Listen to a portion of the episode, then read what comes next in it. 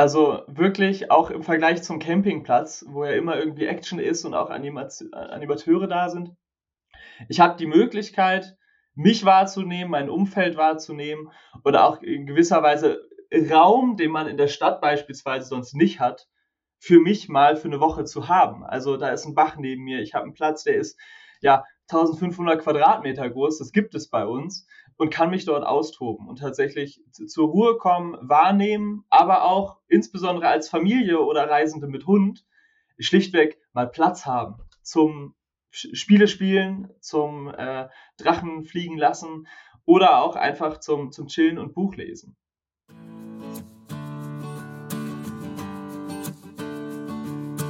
Herzlich willkommen beim Dad's Talk, dem Podcast für Väter, mit eurem Gastgeber Kurt Viertaler von Dad's Life. Beim Thema Familienurlaub gibt es in der Regel die eine entscheidende Grundsatzfrage. Hotel oder Campingplatz? Während ein Hotel bzw. Cluburlaub gerade mit Kindern einige Annehmlichkeiten wie All-Inclusive-Essen oder Kinderbetreuung bietet, hat man am Campingplatz mehr Natur und auch mehr Abenteuer. Wer es noch ein Stück abenteuerlicher und vor allem ursprünglicher haben möchte, kann auch in der freien Natur schlafen. Allerdings gilt es hierbei zu beachten, dass Wildcampen in Europa weitestgehend verboten ist. Es sei denn, man bucht sich über MyCabin ganz offiziell auf einem Grundstück ein und kann so beruhigt für kleines Geld ein außergewöhnliches Ambiente genießen. So zumindest das Versprechen der Betreiber.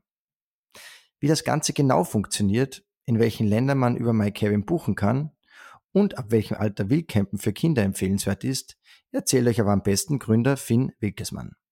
Finn verrät außerdem, welches Equipment wirklich nötig ist und worauf man bei Schlafsäcken, Zelten und Co. achten muss. Und nun viel Spaß mit der Folge. Lieber Finn, ich freue mich sehr, dass du heute Gast im TED Talk bist und schon mal vielen Dank für deine Zeit. Hey Kurt, äh, super schön mit dir zu sprechen. Ich bin gespannt, worüber wir schnacken werden und, und wo es uns hinführt. Ja, wir schnacken auf jeden Fall einmal äh, ähm, zuallererst zu My Cabin. Ähm, ich habe ja gelesen, beziehungsweise auch gehört in äh, vorangegangenen Interviews von dir, die Idee zu My Cabin ist ja eigentlich eher zufällig bei einer wahrscheinlich auch etwas unangenehmen Begegnung entstanden, oder? Da hast du, hast du komplett recht. Tatsächlich war es so, dass ich mit zwei Freunden äh, im Kaunertal für ein Saisonclosing am Gletscher war und äh, wir dort wild, wild gecampt haben, also wild gezeltet, kann man sagen. Äh, da gibt es keinen Campingplatz, der direkt in der Region ist oder nah, nah am Gletscher ist. Und wir wurden dann morgens um sechs vom Förster recht unsanft geweckt. Äh, das ist natürlich erstmal nicht, nicht das, was man sich vorstellt und wünscht. Tatsächlich war es aber so, dass durch das Gespräch mit ihm eigentlich recht schnell klar geworden ist, dass wir beide die Ansicht teilen, dass so ein naturnaher Tourismus und naturnahe Möglichkeiten, die wir aufgesucht haben, äh, etwas ist, wo er gemerkt hat, dass, dass wir die Natur schätzen und was er eigentlich unterstützen möchte. Nur wir wussten damals ja nicht, okay, wem gehört der Wald, wie kann ich anrufen und fragen. Äh, und dann hat er uns tatsächlich einfach seine, seine Handynummer in die Hand gedrückt und gesagt, hey, meldet euch, wenn ich weiß, wer ihr seid und wann ihr da seid, ist es ja kein Ding. Und auf der Rückfahrt vom Kaunertaler nach Hause kam dann bei mir eigentlich die Rechnung 1 plus 1 ist 2. Also ich habe Couchsurfing-Erfahrung gehabt, man kennt das Geschäftsmodell von Airbnb. Wenn doch Leute bereit sind, ihren Hab und Gut, ihre Besitztümer zu teilen, also letzten Endes auch dem Sharing-Ansatz irgendwie ja, zu unterstreichen, wieso gibt es sowas nicht für Campingplätze, insbesondere naturverbundene Campingoptionen in Lagerfeueratmosphäre? Und das war der kleine Impuls, der die My Cabin Reise dann damals begonnen hat. Okay. Und wie seid ihr dann zu den ersten Spots gekommen, beziehungsweise wie ist es dann weitergegangen nach dieser Idee? Ja, da, das war eine Idee. Ich habe damals noch in der WG gewohnt und, und studiert, habe das rumgeworfen und dann haben wir gesagt, gut, das ist ja eigentlich was, das, das würde es sich lohnen zu verfolgen, aber wir müssen erstmal prüfen, ob Gastgebende grundsätzlich überhaupt bereit wären, ihren Grund zu teilen. Dann haben wir eine Dreiländertour gemacht. Äh, ich komme aus Konstanz, heißt einfach die Schweiz, Vorarlberg, Österreich und auch das Allgäu mitgenommen. An ganz, ganz viele Türen geklopft und mit Leuten geredet und gefragt, ob Wildcamping da ein Problem ist und prinzipiell, ob sie in organisierten Strukturen bereit wären, ihre Plätze anzubieten für andere Outdoor-EnthusiastInnen da draußen. Und äh, da haben wir solche positive Resonanz erfahren, dass wir gesagt haben, okay, lass uns die Software dafür bauen und das Ganze wirklich, wirklich starten. Wie viele habt ihr da abgegrast? Wie viele potenzielle Vermieter? Äh, damals so um die, um die 50. Davon habe ich auf Basis des Schweizerdeutschs, glaube ich, vier nicht verstanden und durfte insgesamt fünf selbstgebrannte Schnäpse trinken in den ganzen Tagen. Also auch die Gespräche da und die Erlebnisse, die wir mit den Gastgebenden vor Ort hatten, haben uns damals sehr, sehr stark bestärkt. Auch dass es aus dem äh, Hintergrund des kulturellen Austauschs und irgendwie der Erfahrung äh, super viel Spaß macht, äh, mit diesen Leuten zu reden und sie auch einfach sehr, sehr offen waren, ihren Platz zu teilen. Ja. Mhm. Was viele jetzt vielleicht ja auch gar nicht wissen, man darf sozusagen nicht überall einfach in der Natur übernachten, oder? Weil meistens gehört die Wiese oder das Waldstück irgendwem. Absolut, exakt. Also ist, äh, in Skandinavien ist es so, dass das sogenannte Jedermannsrecht gilt. Also man darf prinzipiell überall zelten ähm, und übernachten, wenn es nicht als Privatgrund deklariert ist. Das ist äh, im restlichen Europa leider nicht so. Er bedeutet auch, wenn ich jetzt mit meinem Wohnmobil, aber auch mit meinem Zelt irgendwo stehen möchte, ähm, dann muss ich vorher den Eigentümer um Erlaubnis fragen oder an extra dafür hergerichteten Plätzen, also Campingplätzen, Stellplätzen, ähm, stehen. Und genau dieses, dieses Recht aus Skandinavien hat mich damals auch dazu gebracht, viel in Skandinavien zu reisen und dort äh, Fern, Fernwanderwege zu begehen. Und dann haben wir durch dieses Erlebnis damals auch gedacht, hey, wenn es doch auf Basis des privaten Angebots möglich ist, ähm, diese Erlebnisse zu, zu schaffen, dann lass uns doch auf dem Weg versuchen. Und das ist eigentlich auch der Grundgedanke von My Cabin. Camping, wie es tatsächlich im Ursprung war, also Ruhe, Entschleunigung, ich habe Platz für mich, ich bin nah an der Natur, mit der Natur unterwegs, wieder zu ermöglichen. Mhm. Ihr schreibt das ja auch auf eurer Webseite, eben sanfter Tourismus zum Beispiel, äh, sowie echte Erlebnisse in und mit der Natur. Äh, was versteht ihr unter sanfter Tourismus, beziehungsweise welches Verhalten wünscht ihr euch von Abenteurern, die jetzt eine Unterkunft über MyCavin buchen? Ja, also prinzipiell gilt in allererster Linie das Leave No Trace Prinzip. Bedeutet, ich verlasse den Spot mindestens so gut, wie ich ihn vorgefunden habe. Und wenn ich da noch einen Zigarettenstummel gesehen habe, dann nehme ich den mit ähm, weil dann füge ich dem Ort und auch der Natur keinen ähm, kein Schaden zu. Das gilt auch für laute Musikanlagen etc. Also da haben, sehen wir auch den Auftrag zu sensibilisieren.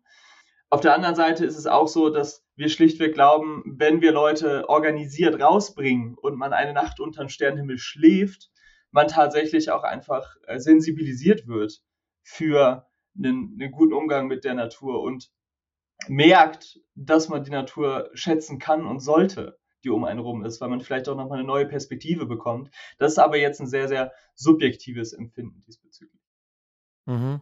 Welche Erlebnis oder welche Erlebnisse bietet ein Urlaub inmitten der Natur, die zum Beispiel ein Hotelurlaub aus deiner Sicht nicht bieten kann? Also in allererster Linie Ruhe. Also wirklich auch im Vergleich zum Campingplatz, wo ja immer irgendwie Action ist und auch Animateure da sind. Ich habe die Möglichkeit, mich wahrzunehmen, mein Umfeld wahrzunehmen oder auch in gewisser Weise Raum, den man in der Stadt beispielsweise sonst nicht hat, für mich mal für eine Woche zu haben. Also da ist ein Bach neben mir, ich habe einen Platz, der ist ja 1500 Quadratmeter groß, das gibt es bei uns und kann mich dort austoben und tatsächlich zur Ruhe kommen, wahrnehmen, aber auch insbesondere als Familie oder Reisende mit Hund schlichtweg mal Platz haben zum Spiele spielen, zum äh, Drachen fliegen lassen oder auch einfach zum, zum Chillen und Buch lesen. Stichwort Familie, das äh, ist natürlich auch für uns ein, ein wichtiges Thema und gerade in Zeiten, wo alles immer teurer wird, äh, könnte das aus meiner Sicht ja auch eine gute Option für Familien sein. Jetzt sind diese Plätze, diese Spots, die ihr anbietet, auch familientauglich oder gibt es da schon noch Lücken? Tatsächlich ist es so, dass knapp 30 Prozent unserer Reisenden mit Kind anreisen und äh, unsere Plätze demzufolge auch tatsächlich für Familien gut geeignet sind. Nicht alle, aber wir haben auch die Filterkategorie familienfreundlich. Also My Cabin sieht sich als eine Community, wo auch jeder und jede, die unterwegs war, danach die, äh, die Plätze bewertet und ihnen sogenannte Tags geben kann. Also jetzt den Tag Hochfeeling oder naturnah oder Gastgeberin mit Herz oder eben auch familienfreundlich. Ähm, und daher kann man das sehr gut durch die Empfehlung von anderen aus der Community vorfiltern. Grundsätzlich kann man sich aber auch vorstellen, es hängt davon ab, mit was für einem Fahrzeug man unterwegs ist, wie man selber reisen möchte. Möchte ich nur das Zelt, also gar nicht mit dem Fahrzeug anreisen? Wir haben auch Zeltplätze. Möchte ich vielleicht, bin ich nicht so der Campende, aber möchte gerne in eine kleine Hütte gehen? Wir haben auch urige Hütten bei uns im Angebot Das Großteil sind aber Leute, die mit dem Van, im Wohnmobil oder im Wohnwagen reisen ähm, und dann für so drei, vier Nächte bei uns buchen, wobei wir auch den Trend verspüren, dass immer mehr Leute sagen, hey, ich möchte einen Urlaub auf dem Bauernhof machen, aber mit meinem Camper. Und dann kannst du tatsächlich auch die ganze Woche auf dem Bauernhof fahren. Und das ist vielleicht noch eine spannende, spannende, spannender Punkt. Bei uns gibt es sowohl Plätze, wo du ganz alleine bist, dir wird keine Menschenseele begegnen, aber auch Plätze direkt am Bauernhof, wo du das Bauernleben äh, kennenlernen kannst und erleben kannst oder auch Produkte beim Gastgebenden erwerben kannst. Und so auch vielleicht aus der anderen Perspektive, also es kann prinzipiell jeder Gastgebender werden, der eine kleine oder eine größere Fläche hat und Lust hat, äh, gemeinsam dafür zu sorgen, dass wir den, den Massentourismus entzerren. Und äh, letzten Endes ist es auch ein Ziel von uns, deswegen arbeiten wir mit Kommunen und Gemeinden zusammen und auch den DMOs, also den Tourismusdestinationen, dass wir es jedem da draußen ermöglichen, Touristiker zu werden im kleinen Rahmen. Also es ist ja schon so, dass äh, ein MyCabin-Platz auch etwas kostet. Das ist zwischen 8 und etwa 30 Euro die Nacht, je nach Infrastruktur etc. Aber prinzipiell kann jede und jeder, ohne äh, Investitionen tätigen zu müssen, anderen Leuten Platz anbieten. Und das ist was, wo wir in der Vergangenheit gelernt haben, dass es A, vielen Leuten Spaß bereitet, die das vorher gar nicht wussten. Also vielleicht habe ich da Zeit für eine Anekdote. Äh, ist ja oft so, oft so, dass gerade Landwirtschaftshöfe, da gibt es den Senior, es gibt die Junior-Familie und äh, meistens sind es die Juniors, die das eine gute Idee finden und sagen, hey, lass uns das doch mal probieren. Und der Senior ist erst so, ja, weiß ich jetzt nicht, fremde Leute auf meinem Hof mit dem Werkzeug etc. Ja, aber dreimal kannst du raten, wer am Ende mit den Gästen am Lagerfeuer sitzt und die Geschichten erzählt. Und das ist so ein bisschen ein Erlebnis oder auch ja, ein, ein Erfolg, den wir als Team total feiern. Weil da entsteht kultureller Austausch und einfach auch wieder ein gemeinsam, was wir sehr schätzen und was im Tourismus auf Basis der Dienstleistungserwartungen nicht immer vorhanden ist. Und das freut uns total und wir nennen das Bottom-up-Tourismus. Also dass jeder äh, tatsächlich TouristikerInnen werden kann, mit uns sehr niederschwellig. Mhm. Wenn man jetzt noch kurz zum, zum eigentlichen Wildcampen geht, gibt es da für dich ein, ein, ein Alter sozusagen, jetzt bei Kindern, ab diesem Alter ist es empfehlenswert, darunter würde ich es vielleicht nicht machen, da braucht man dann vielleicht doch Infrastruktur wie sanitäre Einrichtungen oder was auch immer? Da kann ich aus, aus zwei Perspektiven antworten. Einmal aus der Perspektive unserer Gäste, die sagen so ab, ab zwei, drei Jahren äh, geht's los, wenn Kiddies tatsächlich auch einfach sich ein bisschen mehr bewegen können, mehr wahrnehmen, auch tatsächlich dann mal an einen Bach gehen können und das, das sehen. Ich selber äh, fahre übermorgen in den Urlaub für zwei Wochen mit dem Campervan mit unserer vier Monate alten Tochter.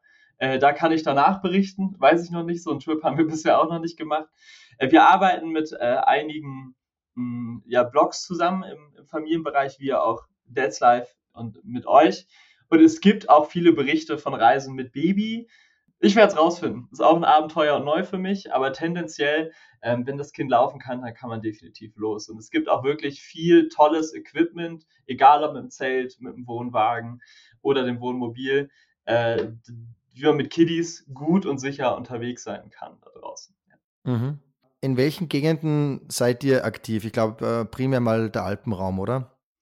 Genau, primär tatsächlich der Alpenraum, wobei es in Tirol leider eine Einschränkung gibt, weil das Tiroler Campinggesetz eher einem Anti-Camping-Gesetz entspricht. Also da ist, darf man als Privatperson keinen Raum offerieren. Wir sind sehr, sehr stark im süddeutschen Raum, also heißt Schwarzwaldregion, Allgäu-Region, aber auch in Niederösterreich. Äh, Südtirol kommt gerade ganz viel dazu. Ähm, also insbesondere der deutschsprachige Raum ist das, wo wir uns aktuell wohlfühlen. Äh, und wo wir auch davon überzeugt sind, wir müssen jetzt nicht Europa abdecken, sondern äh, der deutschsprachige Raum hat noch so viele Potenziale und schöne Ecken, dass wir uns erstmal hier wohlfühlen, weil wir tatsächlich auch den, den Binnentourismus und auch dieses Mikroabenteuer, ich fahre jetzt nicht zwei Wochen in Urlaub, sondern ich will am Wochenende, am verlängerten Wochenende, wie jetzt in Deutschland am 1. Mai, vielleicht einfach mal äh, zwei Tage raus mit der Familie und was erleben. Und äh, genau das ermöglichen, was Corona uns ja in gewisser Weise auch ein bisschen gezeigt hat. Aber gibt es Gedanken, da vielleicht in andere Länder zu expandieren? Irgendwann? Definitiv, definitiv. Wir wollen nur erst dafür sorgen, dass tatsächlich die Gastgeber und die Gäste hier auch wirklich ein, ein, flächendeckendes Angebot haben. Und im Endeffekt geht es darum, äh, allen Reisenden, die auch einen Europatrip machen wollen, ein Angebot hinzulegen. Da sind wir noch am Anfang. Oh, okay. Und wie viele Spots habt ihr jetzt aktuell insgesamt im Angebot? Ja, wir haben insgesamt 750 Gastgeber und knapp 1700 Spots von den Gastgebenden. Wie geht das? Also es gibt ja viele LandwirtInnen, die auf mehrere Hektar Land haben, die dann sagen, okay, da oben rechts stelle ich einen Zeltplatz hin, da können zwei Leute mit dem Van stehen und ich habe auch noch eine kleine Scheune, die ich umgebaut habe, die ich anbieten kann. Und so haben wir jetzt knapp 1700 Spots. Gibt es da Plätze, die besonders beliebt sind? Gibt es da Statistiken interne bei euch, wo ihr sagt, okay, das ist eine Gegend, das sind Spots, die sind äh, besonders stark nachgefragt? Ja, definitiv. Also gerade äh, Spots mit, mit Tieren sind sehr groß nachgefragt. Spots am, äh, an Seen. Also mir fällt jetzt gerade ein Spot ein, wo ich vor zwei Wochen war. Das ist in, in Stockach am Bodensee. Da gibt es ein, ein Rotdammwildgehege und die Gastgebenden dort kümmern sich wirklich, ja, äh, super um die Gäste, machen Führungen, lassen mit, äh, die mit füttern etc. Also gerade für Familien super gut. Und dort kann man auch einfach den ganzen Abend mit den, mit, mit den Gastgebenden verbringen, wenn es sich so ergibt. Also das ist immer ein alles kann, nichts muss, ist ein Erwartungsmanagement. Aber was wir gelernt haben, und das äh, gilt für die meisten Spots, auch wenn man bei My Cabin mal runter, runter scrollt, die Bewertungen zeigen, dass die, die Formel aufgeht. Begeisterung ist Erwartung plus X. Also ich meine, die Erwartung ist, ich habe einen Platz in der Natur. Das ist gewährleistet, dafür habe ich Geld bezahlt. Aber alles, was darüber hinaus passiert, ist eigentlich das, was wirklich Freude macht. Und das halt, das kann der Kontakt zu Tieren sein, das kann der Kontakt zum Gastgebenden sein, das kann sein, dass eine Lagerfeuerstelle da ist, obwohl man gar nicht damit gerechnet hatte, dass man noch ein Feuer macht. Oder auch der kleine Hofladen. Also da gibt es ganz viele kleine Geschichten, auch tatsächlich von einem Heiratsantrag, der da passiert ist. Äh, es gibt unzählige Geschichten, die man erzählen kann. Und das ist auch das, was wir meinen mit Erlebnissen. Und auch was ich gerne appellieren möchte an, an, an die Hörerinnen da draußen, man muss Erlebnissen Raum geben, damit sie passieren können. Und äh, da kann man, glaube ich, nicht so viel verkehrt machen, prinzipiell, wenn man nicht einen sehr hohen Anspruch an sich selbst hat um mal rauszugehen und was zu erleben. Also auch sei es der erste Campingtrip, vielleicht war man nicht in der Campingfamilie und überlegt jetzt aber selber auch mal rauszugehen. Es gibt viele Einstiegsmöglichkeiten, auch mit geringen Hürden, sei es dann eine urige kleine Hütte oder tatsächlich auch mal ein Zelt ausleihen. Es gibt auch jetzt Unternehmen, die Zelte verleihen tatsächlich. Äh, und da kann ich nur dran appellieren. Danach kann man immer noch sagen, ist nichts für mich, aber äh, garantiert ist, dass man was erleben wird. Ja. Ja, das klingt so auf jeden Fall. Äh, ist das für dich oder sind die Sachen, die du jetzt aufgezählt hast, auch die Vorteile gegenüber Campingplätzen? Weil da natürlich ist alles viel strukturierter, ist nicht mehr vielleicht so ursprünglich, ist auch vielleicht die Lage nicht mehr so ursprünglich, wie es vielleicht beim Wildcampen oder bei euren Angeboten der Fall ist. Also wir, kurz vorab, wir sind uns total dessen bewusst, äh, dass Campingplätze für einige Reisende genau das Richtige sind wenn man die Leute um sich rum braucht, auch für Kinder äh, den Kontakt zu anderen Kindern haben möchte. Äh, aber es fängt dann beispielsweise auch schon beim, beim Hund an. So auf dem Campingplatz gibt es 20 Hunde und dann wird es oftmals schon, schon hart und nicht jeder, jede möchte wie die Hühner auf der Stange nebeneinander neben dem Wohnmobil in der Parzelle stehen. Und das, was wir, wir wollen auch nicht irgendwie Campingplatz da einen riesen Wettbewerb äh, oder eine Konkurrenz darstellen, sondern schlichtweg ein alternatives Angebot. Denn was Klar ist, ist, dass insbesondere in der Hochsaison man spontan aktuell nicht reisen kann, weil Campingplätze ausgebucht sind. Und da bieten wir eigentlich eine Entlastungsmöglichkeit und entzerren, auch nochmal zu dem Punkt sanfter Tourismus. Äh, Wildcamping ist ein Thema und ist ein großes Problem, insbesondere in den Hotspot-Regionen. Und da wollen wir schlichtweg, oder das tun wir auch, einen organisierten Rahmen schaffen, mit dann sogar noch Erlebnissen der anderen Art, wo ich beim, bei Bauern stehen kann, etc. Ähm, aber das Spontane ist ganz, ganz wichtig und das Gemeinsame. Also ich kann in Kontakt gehen, muss es nicht. Und äh, ich denke, das sind schon große Unterschiede auch einfach von dem Erlebnis, was ich vorhin erwähnt habe. Also da hast du bei uns einfach deutlich mehr Möglichkeiten in und tatsächlich mit der Natur, was wir auch oft sagen und predigen. Beliebt sind ja auch Urlaube mit jetzt dem Wohnwagen, dem Wohnmobil zum Beispiel. Äh, wo siehst du da die Vor- und Nachteile von, sag mal, Zelt versus Wohnwagen, Wohnmobil? Grundsätzlich ist es einfach, ist nochmal ein Schritt minimalistischer. Also entschleunigender würde ich tatsächlich gleichsetzen. Wer jetzt ein recht neues Wohnmobil sich mietet oder tatsächlich auch eins hat, da sieht man häufig ja auch schon, dass der erste Schritt ist, die, die SAT äh, an, an Antenne aufzustellen und dann den Fernseher drin anzumachen. Die Option hast du mit dem Zelt nicht. Ne? Also allein dadurch ist es schon minimalistischer.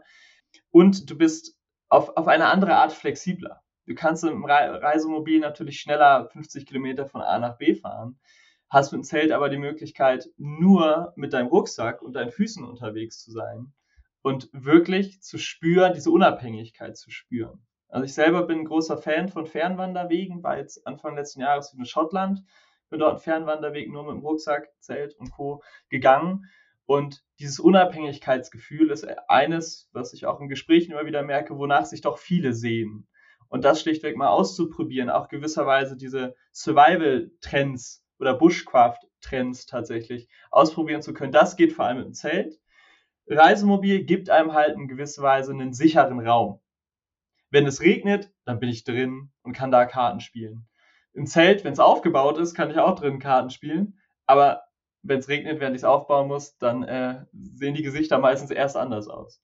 Und also der Erlebnischarakter ist beim Zelten etwas stärker, die Einschränkungen aber äh, auch was Komfort und Luxus angeht. Und dessen muss man sich auch einfach bewusst sein. Und das ist auch okay, dass nicht jeder äh, im Zelt reisen möchte. Aber aus unserer Erfahrung, jetzt auch aus Pfadfinder-Vergangenheit und Co., kann ich nur noch mal daran plädieren, dass es gerade mit Kindern, denen macht es eine Mordsfreude.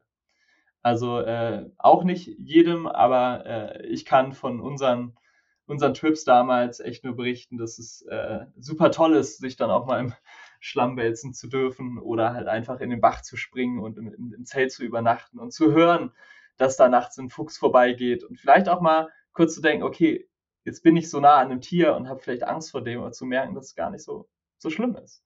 Und diese Erlebnisse wird man beim Zelten deutlich mehr und intensiver haben als im Reisemobil. Mhm. Da stimme ich dir absolut zu und ich glaube auch, dass Kinder gar nicht so empfindlich sind, wie das Erwachsene vielleicht zum Teil auch sind, was Schmutz oder Regen betrifft. Ich glaube, da sind wir oft schon etwas ja empfindlicher und die Kinder sehen das gar nicht so wild.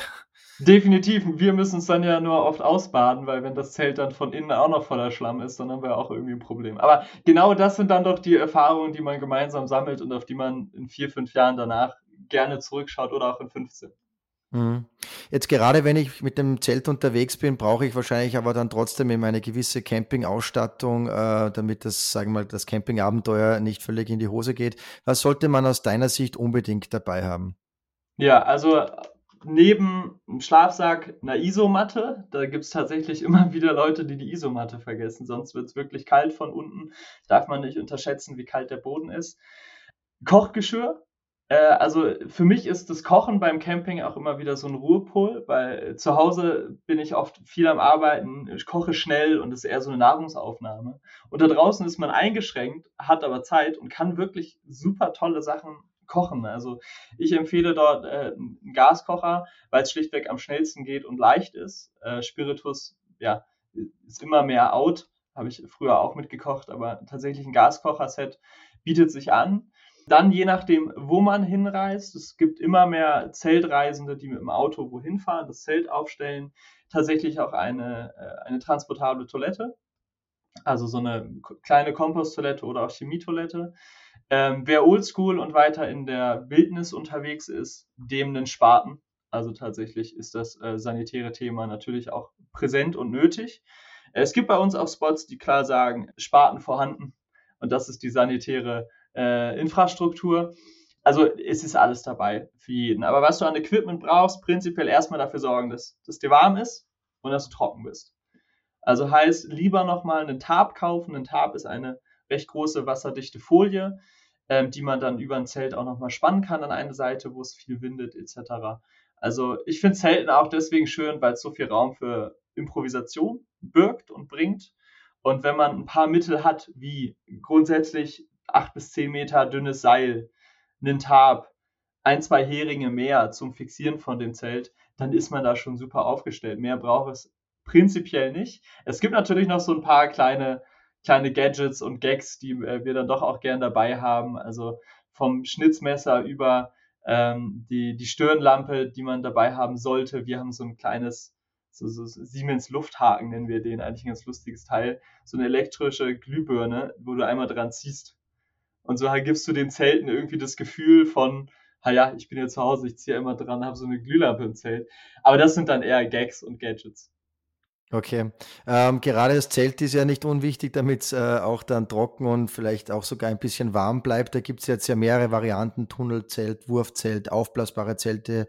Gibt es da aus deiner Sicht eine Variante, die du jetzt äh, aus deiner Praxis heraus mehr empfehlen könntest? Oder geht es da wirklich dann nur um hohe Wassersäule, um genügend Platz, vielleicht ein Vorzelt dabei oder was auch immer? Also ganz häufig geht es darum, wie, wie, hoch ist die Wassersäule. Das ist auch ein absolut wichtiges Thema. Unter 3000 würde ich dort eigentlich nichts empfehlen. Damit ist man, ist man sicher, insbesondere bei der, bei der Bodenplane. Und das zweite ist das Gewicht. Da schauen ganz, ganz viele nach. Aber da muss man auch klar sagen, also man kann sich Zelte für 1000 Euro kaufen, da ist das Gewicht dann auch deutlich geringer und auch schon bei 400 Euro. Aber wenn ich eben im Auto zum Spot fahre und das Zelt daneben aufstelle, dann ist das Gewicht eigentlich fast irrelevant. Also von Wurfzelten, da habe ich persönlich eher schlechte Erfahrungen mitgemacht, ähm, weil es dann doch ein Aufwand ist, die zusammenzubringen und gerade wenn es nass und kalt ist und man hat nicht die Option, auch mal wandern zu gehen. Wenn man nicht dem Auto unterwegs ist, dann willst du ja nicht so einen riesen Kreis dabei haben. Ähm, davon würde ich eher abraten. Es gibt super viele Anbieter, die tolle Zelte preis-leistungsmäßig auch schon im Bereich 150 bis 200 Euro haben, die für diesen ich gehe mal campen und ich will jetzt nicht 150 Kilometer gehen, Zweck absolut ausreichen. Ich bin Fan von, von Kuppelzelten, die also nicht wie Tunnel lang sind, sondern Kuppel, die sind in der Mitte auch oft ein bisschen höher. Man kann zu zwei Seiten rausgehen. Das ist auch gut, falls mal jemand auf die Toilette muss nachts. Das so die, die kleinen Tricks. Äh, aber da auch nochmal wirklich die Hürde, man, es muss kein Premium-Markenzelt sein. Also wir selber haben eine Kooperation mit Vier Reven, das sind super, super, super Zelte, aber die kosten halt auch dementsprechend. Ähm, und da reicht es auch, wenn, wenn der Use Case tatsächlich äh, ein Zelt bis 200 Euro ist, eine gute Wassersäule, genug Raum und äh, ein Gestänge, was tatsächlich recht schnell aufbaubar ist. Mhm. Auch so ein Thema ist immer diese Personenangaben. Manche sagen, wenn es steht für zwei Personen, dann ist es wirklich maximal für zwei Personen. Man kann da jetzt nicht auch noch vielleicht ein kleines Kind drinnen äh, beherbergen sozusagen. Ist das ein Punkt, wo man vielleicht sagen könnte, okay, für drei Personen nehme ich dann aber doch lieber das Vier-Personen-Zelt? Ja, äh, kann man, kann man definitiv sagen, hast du richtig, richtig aufgeschnappt. Zwei-Personen-Zelt ist für zwei Personen, die sich prinzipiell sehr gerne haben, gut. Äh, es gibt oft auch die Kategorie zwei bis drei Personen. Das würde ich mit zwei Personen und Kind machen. Aber prinzipiell, wieso muss das Zelt so klein sein? Also wenn ich mit dem Auto unterwegs bin und das Zelt aufbaue, ob ich ein Zelt aufbaue für vier Personen oder für zwei bis drei, ist vom Aufwand kein riesiger Unterschied. Dann würde ich lieber dazu tendieren, eher das ein bisschen größere zu kaufen, da hat man auch mehr Platz drin.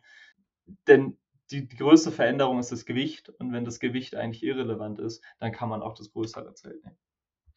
Auch, glaube ich, sehr entscheidend sind gute Schlafsäcke, damit es äh, warm bleibt und trocken bleibt. Äh, worauf muss man da aus deiner Sicht achten bei Schlafsäcken? Da gibt es vor allem einen Tipp äh, und das ist auf synthetische Down oder, oder ähnliche synthetische Stoffe äh, zu setzen, denn wenn ich einen Down-Schlafsack habe und der einmal nass geworden ist, habe ich danach ein Problem. Und es wird vermutlich, gerade wenn man eher noch im Einsteiger fortgeschrittenen Bereich mal passieren, dass Kondenswasser oder ähnliches an den Schlafsack kommt. Äh, und das wäre bei Daune, die ja ohnehin auch recht teuer ist, äußerst unglücklich. Deswegen würde ich da auf synthetische Stoffe setzen. Die sind so gut geworden. Ich selber habe auch einen Winterschlafsack aus synthetischen Stoffen. Das wäre da mein, mein Tipp. Okay. Dann zum Abschluss dann wieder doch eine Frage zu My Cabin, ähm, nämlich eine wichtige Frage, glaube ich, auch zum Thema Haftung. Ich glaube, für Schäden, die auf einem Grundstück äh, passieren, haftet der Verursacher oder eine optionale Haftpflichtversicherung. Jetzt habe ich bei eurer Webseite auch gelesen, dass ihr derzeit daran arbeitet, äh, eine Versicherungsoption für Gäste und auch Gastgeber anzubieten. Wann wird dieses Angebot ungefähr verfügbar sein und was ist es dann genau? Ja, ja, sehr, sehr guter und wichtiger Punkt. Also prinzipiell auch nochmal zum Ist-Stand. Wir hatten jetzt neulich den Fall, da ist jemand mit seinem Wohnmobil, weil es war nicht, war es nicht gewohnt, so ein hohes Fahrzeug zu haben, an die Ecke von einem Dach gekommen. Das ist ein ganz, ganz normaler Fall, äh, wie er auch auf der Straße passieren würde, wenn du irgendwo gegenkommst. Das ist äh, eine Haftpflichtfrage, wenn du eine hast. In dem Fall Kraftfahrzeughaftpflicht, äh, die abgewickelt wird wir wollen den Gastgebern eine möglichst hohe Sicherheit geben, dass wenn etwas passiert und der Platz anders aussieht, als er vorher war und vielleicht auch nicht mehr ganz klar ist, wer war das jetzt, weil man will ja nicht überall Kameras aufstellen, äh, sie abgesichert sind. Wir sind da seit zweieinhalb Jahren in Gesprächen mit Versicherern. Leider geht es dabei aber um neues Produkt, weil dieses Versicherungsprodukt gibt es noch nicht, diesen, diesen Case. Und das dauert bei Versicherern zwischen zwei, drei bis vier Jahre, bis so ein Produkt kalkuliert ist. Äh, und da sind wir also immer noch angewiesen auf die Versicherer, dass es eine Rückmeldung gibt. Ich kann aber auch etwas Entwarnung geben aus der Erfahrung, die wir jetzt hatten. Also wir haben knapp 20.000 Übernachtungen unterm Sternenhimmel ermöglicht. Und es gab diesen einen Fall jetzt neulich, wo ein Wohnmobil oben an, ans Dach gekommen ist. Ansonsten ist alles gut gegangen, auch weil äh, Gastgebende in die Inserate immer sehr genau reinschreiben, auch beispielsweise, soll ich den Hund jetzt an der Leine haben oder nicht, weil andere Tiere da sind. Das wäre auch eine potenzielle äh, Gefahr für Haftungsfragen. Und äh, wenn wir da alle gemeinsam und, und vorsichtig sind und vor allem ehrlich, und das war in der Vergangenheit so, dann äh, sehe ich da keine großen Probleme. Dennoch wollen wir die größtmögliche Sicherheit unseren Gastgebenden bieten. Mhm. Und jetzt wirklich zum Abschluss, gibt es eine, eine Vision von dir, von euch, wo MyCabin in, in, ich sag mal, zwei, drei, vier, fünf Jahren sein soll? Also was ist so dein Traum, deine Vision? Ein Traum wäre es, wenn wir es technisch wie auch von den Spots schaffen würden, äh, eine Alpenüberquerung mit dem Zelt mit Naturplätzen zu ermöglichen also ohne Wildcampen zu müssen, eine Alpenüberquerung buchen und planen zu können und tatsächlich in Alleinlage dort, dort zu zelten. Das wäre wundervoll und das treibt uns auch an. Okay, also keine monetären Ziele, sondern mehr diese Verbindung von Plätzen, Natur und dass Menschen möglichst barrierefrei sozusagen reisen können. Genau, und tatsächlich auch, dass viele Leute es ausprobieren, aber das ist eher so ein kleines subjektives Ziel. Unternehmerisch äh, müssen wir es schaffen, dass wir auf eigenen Beinen stehen und unabhängig sind, um tatsächlich auch nachhaltig und langfristig äh, bestehen zu können und diesen Service anbieten zu können. Da bin ich aber gerade ganz zuversichtlich, auch weil schlichtweg die, die Rückmeldungen von Gastgebenden super sind. Die Weiterempfehlungen sind immens und das, was uns am, am stolzesten macht und irgendwie auch am meisten Energie gibt morgens, ist der erste Blick auf die, die neuen Bewertungen, die reingekommen sind. Und die sind so positiv, da, da kann man eigentlich nur zuversichtlich in die Zukunft blicken. Dann wünsche ich euch auch für diese Zukunft alles Gute. Bin gespannt, äh, wie es weitergeht. Werde selber auch mal einen, einen oder zwei Spots ausprobieren mit meinen Jungs. Und ja, wünsche dir alles Gute jetzt für den ersten Trip mit deiner Tochter sozusagen. Und danke fürs Gespräch und für die spannenden Insights. Sehr gerne, ja. Das wird ein, wird ein spannender Ausflug. Äh, vielleicht darüber dann ja später. Macht's gut. Sehr gerne. Bis dann, Finn. Danke dir. Die besten Empfehlungen sowie Checklisten zu über 50.000 Artikeln rund um Spielzeug, Kinderbücher, Familienurlaub, Mobilität und vieles mehr findet ihr auf dadslife.at. Wenn es euch gefallen hat, vergesst nicht, den Podcast zu abonnieren, um keine Folge zu verpassen. Über eine positive Bewertung bei iTunes oder bei Spotify freuen wir uns natürlich sehr. Vielen Dank und bis zum nächsten Mal.